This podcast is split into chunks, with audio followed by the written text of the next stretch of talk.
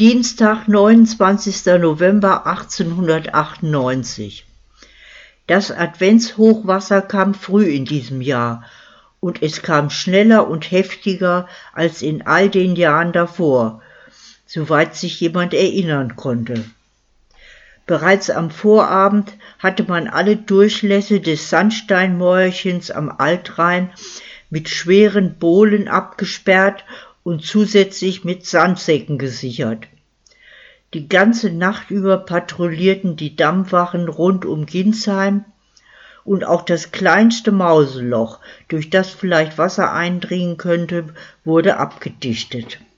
Alle erwachsenen Männer im Ort waren in Bereitschaft und wurden von Erich Kellmann, dem neuen Dammwärter, zur Wache eingeteilt.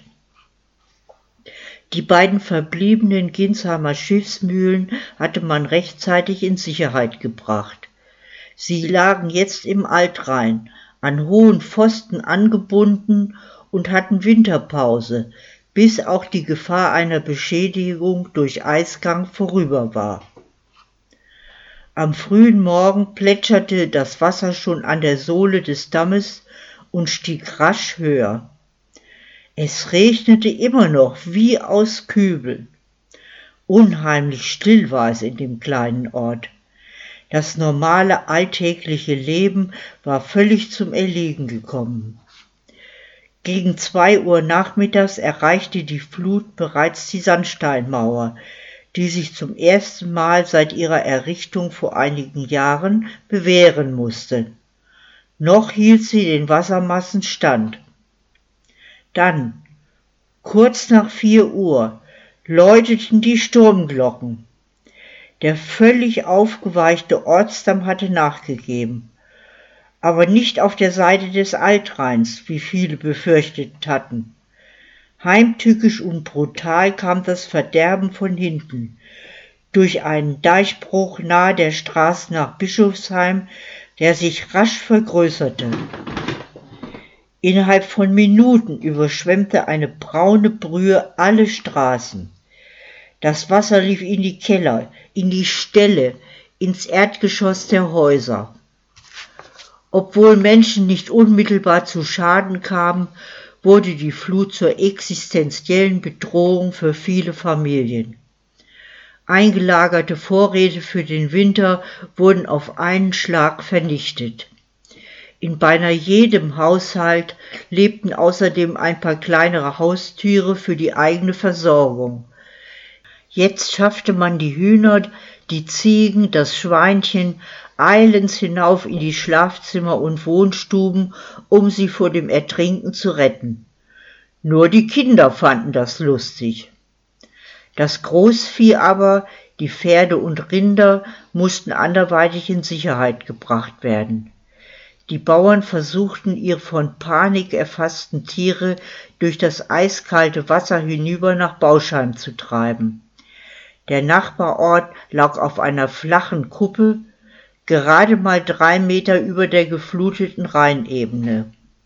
Drei Meter, die für Mensch und Tier den Unterschied ausmachen konnten zwischen Leben und Tod. Auf einem der hohen Bäume, die noch aus der Wasserwüste aufragten, kauerte auf der untersten Astgabel eine dunkle Gestalt. Aus der Ferne hätte man sie für einen großen Vogel halten können.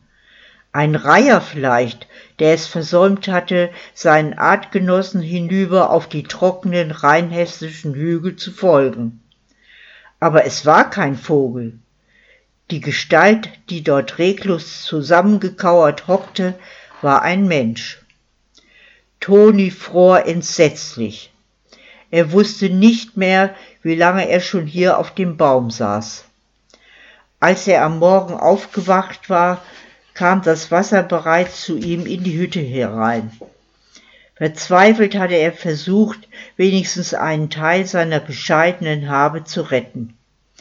Seine Angeln und Netze konnte er gerade noch im Nachen verstauen, bevor er mit ansehen musste, wie die Flut seine armselige Behausung einfach hinwegspülte.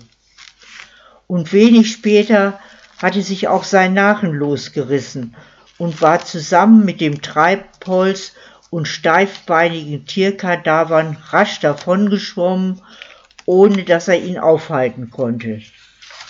Es blieb ihm nur noch die Flucht auf den Baum. Von seinem Platz aus konnte er die kleine Kirche sehen und die Männer, die auf dem Damm hin und her liefen. Er hatte überlegt, ob er nicht durch lautes Rufen auf sich aufmerksam machen sollte. Aber er wusste, dass es zwecklos war. Sie konnten ihn nicht hören. Sie konnten ihn nicht sehen. Selbst wenn sie ihn entdeckt hätten, keiner würde es bei dieser tödlichen Strömung wagen, zu ihm herüberzurudern. Sie hatten jetzt andere Sorgen. Sie hatten ihn vergessen. Toni war ein guter Schwimmer. Vielleicht würde er es sogar schaffen, das Ufer zu erreichen. Aber es hatte keinen Sinn. Alles hatte er verloren. Niemand würde auf ihn warten. Er sah seiner gerechten Strafe entgegen. Eine undeutliche, schemenhafte Erinnerung an seine Kindheit stieg in ihm hoch, an einen Mann im schwarzen Anzug, der hin und wieder seine Mutter besuchte, als sie noch zusammen in dem versteckten Häuschen tief im Wald wohnten. Der Mann hatte ihm viele Geschichten erzählt, von dem allmächtigen Gott im Himmel, der alles sah und alles wusste. Ein strenger und strafender Gott war das, der die Sünden der Menschen unerbittlich rächte. Einmal, so erzählte der Mann, schickte der Herr im Himmel sogar eine gewaltige Flut, um die gesamte sündige Menschheit zu vernichten. Jetzt war es wieder soweit. Denn auch Toni hatte gesündigt. Er hatte einen Menschen getötet. Der Mann mit der schwarzen Kleidung hatte gesagt, das sei die schlimmste Sünde von allen. Tiere dürfe man töten, um seinen Hunger zu stillen, aber niemals einen Menschen. Er erinnerte sich noch genau an jenen Morgen im Spätsommer, als es geschah. Lange vor Sonnenaufgang war er mit seiner Harpune zur Altrheinmündung aufgebrochen. Er wollte versuchen, noch einmal einen von diesen ganz großen Fischen zu erlegen. So einen, wie er dem Postwirt verkauft hatte. Den Fisch würde er der Luzi schenken. Dann würde sie merken, dass er nicht blöd war. Dann würde sie bestimmt zu ihm in die Hütte ziehen aber er hatte kein Glück an diesem Morgen. Keiner von den großen Fischen ließ sich blicken, obwohl Toni lange Zeit bewegungslos im flachen Wasser lauerte. Dann sah er den Nachen. Er merkte sofort, dass mit dem Boot etwas nicht in Ordnung war. Der Ruderer hatte einige Mühe, es ans Land zu bringen, weil es offenbar schon halb voll Wasser gelaufen war.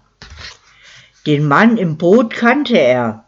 Es war Luzis Vater, der gesagt hatte, er wäre niemals damit einverstanden, dass seine Tochter zu ihm in die Hütte ziehen würde. Wahrscheinlich hielt er ihn für blöd. Wenn aber der Müller tot wäre, würde ihm niemand mehr im Weg stehen. Dann könnte er die Luzi zu sich in die Hütte holen. Versteckt hinter den Hecken beobachtete der Junge, wie der große Müller das Boot am Ufer festband und sich zu Fuß auf den Weg ins Dorf machte. Toni hatte die Harpune noch in der Hand, als er sich lautlos von hinten heranschlich. Luzis Vater hatte nicht die geringste Chance. Mit zwei Sätzen war Toni bei ihm und schoss ihm den Stahl zwischen die Rippen, direkt ins Herz. Der Müller drehte sich erstaunt um und wollte noch etwas sagen, aber es kam nur ein unverständliches Röcheln und dann ein Blutschwall aus seinem Mund, bevor er zusammensackte. Er zuckte noch ein paar Mal am Boden, dann war er tot. Zu den wenigen Männern, die in diesen schweren Stunden nicht bei ihren Familien sein konnten, gehörte Georg Stahl und Karl Volz. Die beiden hatten, nachdem ihre Schiffsmühle kläglich untergegangen war, ziemlich schnell in der Nähmaschinen- und Fahrradfabrik von Adam Opel im nahegelegenen Rüsselsheim Arbeit gefunden. Dort waren die vielseitigen und einfallsreichen Handwerker hoch willkommen. Nachdem man ihr Talent erkannt hatte, wurden ihnen auch gleich besondere Aufgaben anvertraut. Der gründliche und visionäre Georg sollte sich um die Qualitätsverbesserung im Fahrradbau kümmern. Er studierte ausgiebig die Beschwerdebriefe der Kunden, fand die Schwachstellen in der Konstruktion heraus und regte zahlreiche Verbesserungen an. Karl, der begnadete Tüftler, wurde in eine sorgfältig abgeschirmte Spezialwerkstatt versetzt über die die Kollegen hinter vorgehaltener Hand tuschelten. Dort durfte er zusammen mit einem Herrn Lutzmann aus Dessau an einer Kutsche herumbasteln, die anstelle von Pferden von einem Benzinmotor angetrieben wurde. Die Brüder Opel hatten allen Ernstes vor, eine solche Benzinkutsche im kommenden Jahr auf den Markt zu bringen. Georgs Tätigkeit brachte es mit sich, dass er regelmäßig die neuesten Fahrradmodelle auf längere Testfahrten ausprobieren durfte. Er sorgte dafür, dass sein Freund ebenfalls ein Fahrrad zum Testen bekam. Jetzt brauchten sie für ihren täglichen Weg von Ginsheim nach Rüsselsheim und zurück nur noch 30 Minuten pro Strecke, anstatt von anderthalb Stunden zu Fuß. Aber heute war nach Feierabend an den Heimweg nicht zu denken. Weder zu Fuß noch mit dem Rad oder irgendeinem anderen Fahrzeug. Am Morgen hatten sie über aufgeweichte und teilweise überflutete Wege mit knapper Not noch die Fabrik erreicht. Am Nachmittag verbreitete sich dann die Kunde, dass die Ortschaften längs des Rheins, von der Mainspitze bis tief hinein ins Ried, komplett von den Fluten eingeschlossen waren. In den Fabrikhallen wurden in aller Eile Feldbetten aufgestellt, damit die Arbeiter aus den betroffenen Gemeinden dort übernachten konnten. Die mächtige hundertjährige Erle, auf der Toni Zuflucht gefunden hatte, neigte sich ächzend zur Seite. Die reißenden Fluten hatten ihre Wurzeln so weit unterspült, dass sie zu kippen drohte. Toni hing halb im Wasser und kletterte mühsam weiter nach oben zur nächsten Astgabel. Er bibberte am ganzen Körper vor Kälte und merkte, wie seine Kräfte langsam nachließen. Er hatte kein Mitleid gespürt damals, als der Müller tot zu seinen Füßen lag. Er hatte nach den Gesetzen der Natur gehandelt, in der er lebte und mit der er lebte. Wenn zwei sich im Wege waren, musste einer von ihnen weichen. Der Stärkere blieb Sieger. Oder der Klügere. Er war ja nicht blöd.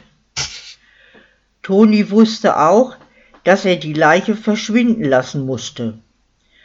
Ganz in der Nähe gab es eine sumpfige Stelle, von Schilf gesäumt, mit einem kleinen, von außen nicht sichtbaren Wasserloch in der Mitte. Dorthin schleifte er sein Opfer.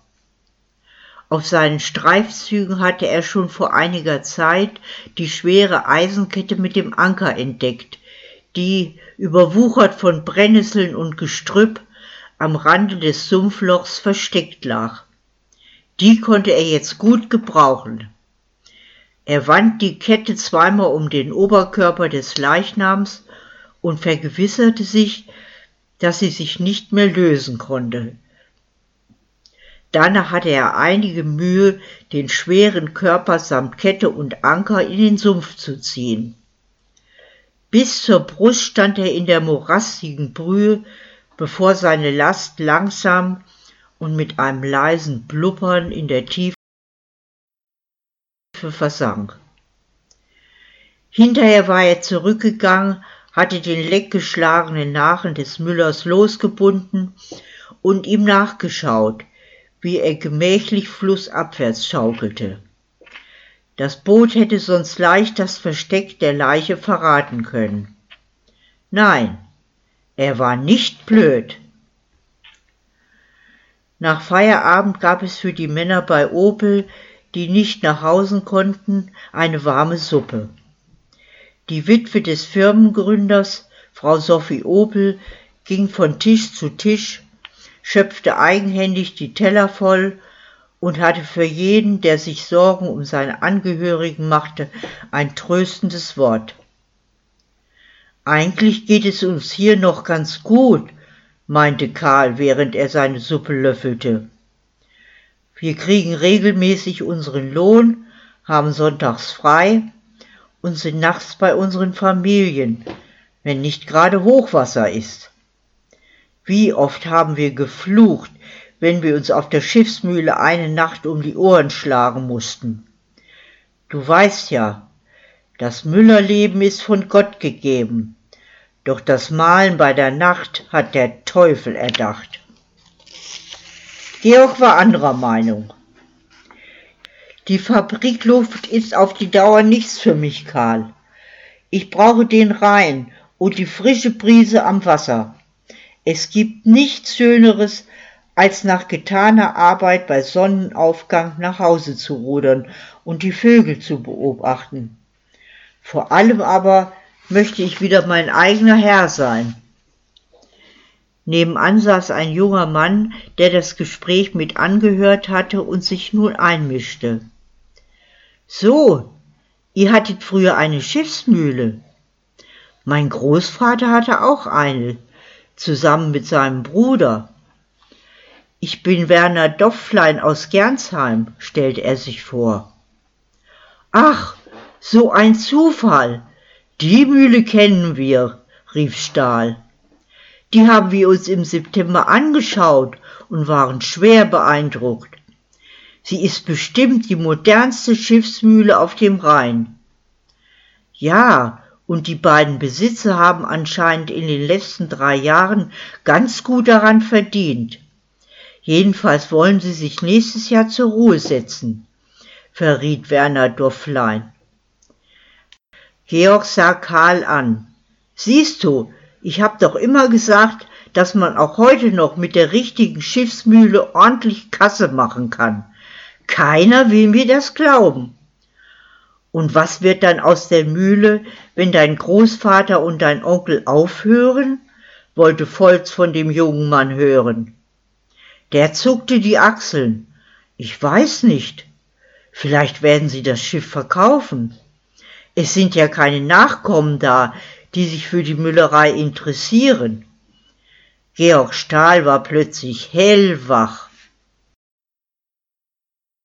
Mit einem heftigen Ruck zog die alte Erle ihre letzten Wurzeln aus dem Boden und löste sich unwiderruflich von ihrem Standort, den sie hundert Jahre lang nicht verlassen hatte.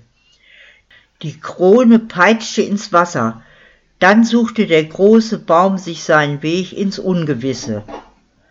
Toni klammerte sich mit schwindender Kraft am Stamm fest und ließ sich willenlos mit davontreiben.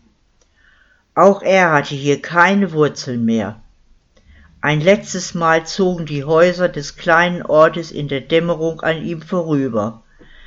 Dann die Pappelallee, die normalerweise das Ufer markierte, die aber jetzt inmitten eines riesigen Sees stand.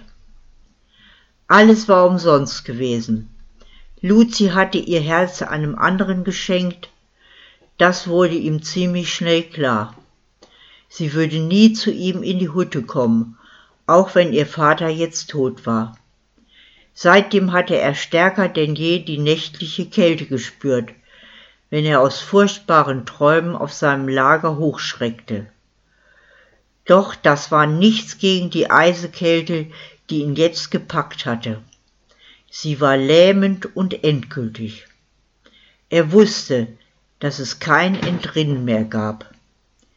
Im letzten fahlen Licht des scheidenden Tages sah er einen anderen großen Baum vorbeischwimmen, der sein Herbstlaub noch nicht abgeworfen hatte. Rötlich-gelb schimmerte es im Geäst. Plötzlich erkannte Toni zwischen den Zweigen Luzis Gesicht. Ja, sie war es. Sie lächelte ihm zu und winkte ihn zu sich herüber. Jetzt war sie doch noch zu ihm gekommen, und sie würde von nun an für immer bei ihm bleiben. Luzi, Luzi, flüsterte Toni. Er löste sich von seinem Baumstamm und ließ sich zu ihr hinübertreiben. Und auf einmal war ihm überhaupt nicht mehr kalt. Eine wunderbare, nie gekannte Wärme durchströmte seinen Körper, als Luzi ihn in die Arme nahm und ganz fest an sich drückte. Luzi. Er lächelte voller Seligkeit. Dann wurde es Nacht um ihn.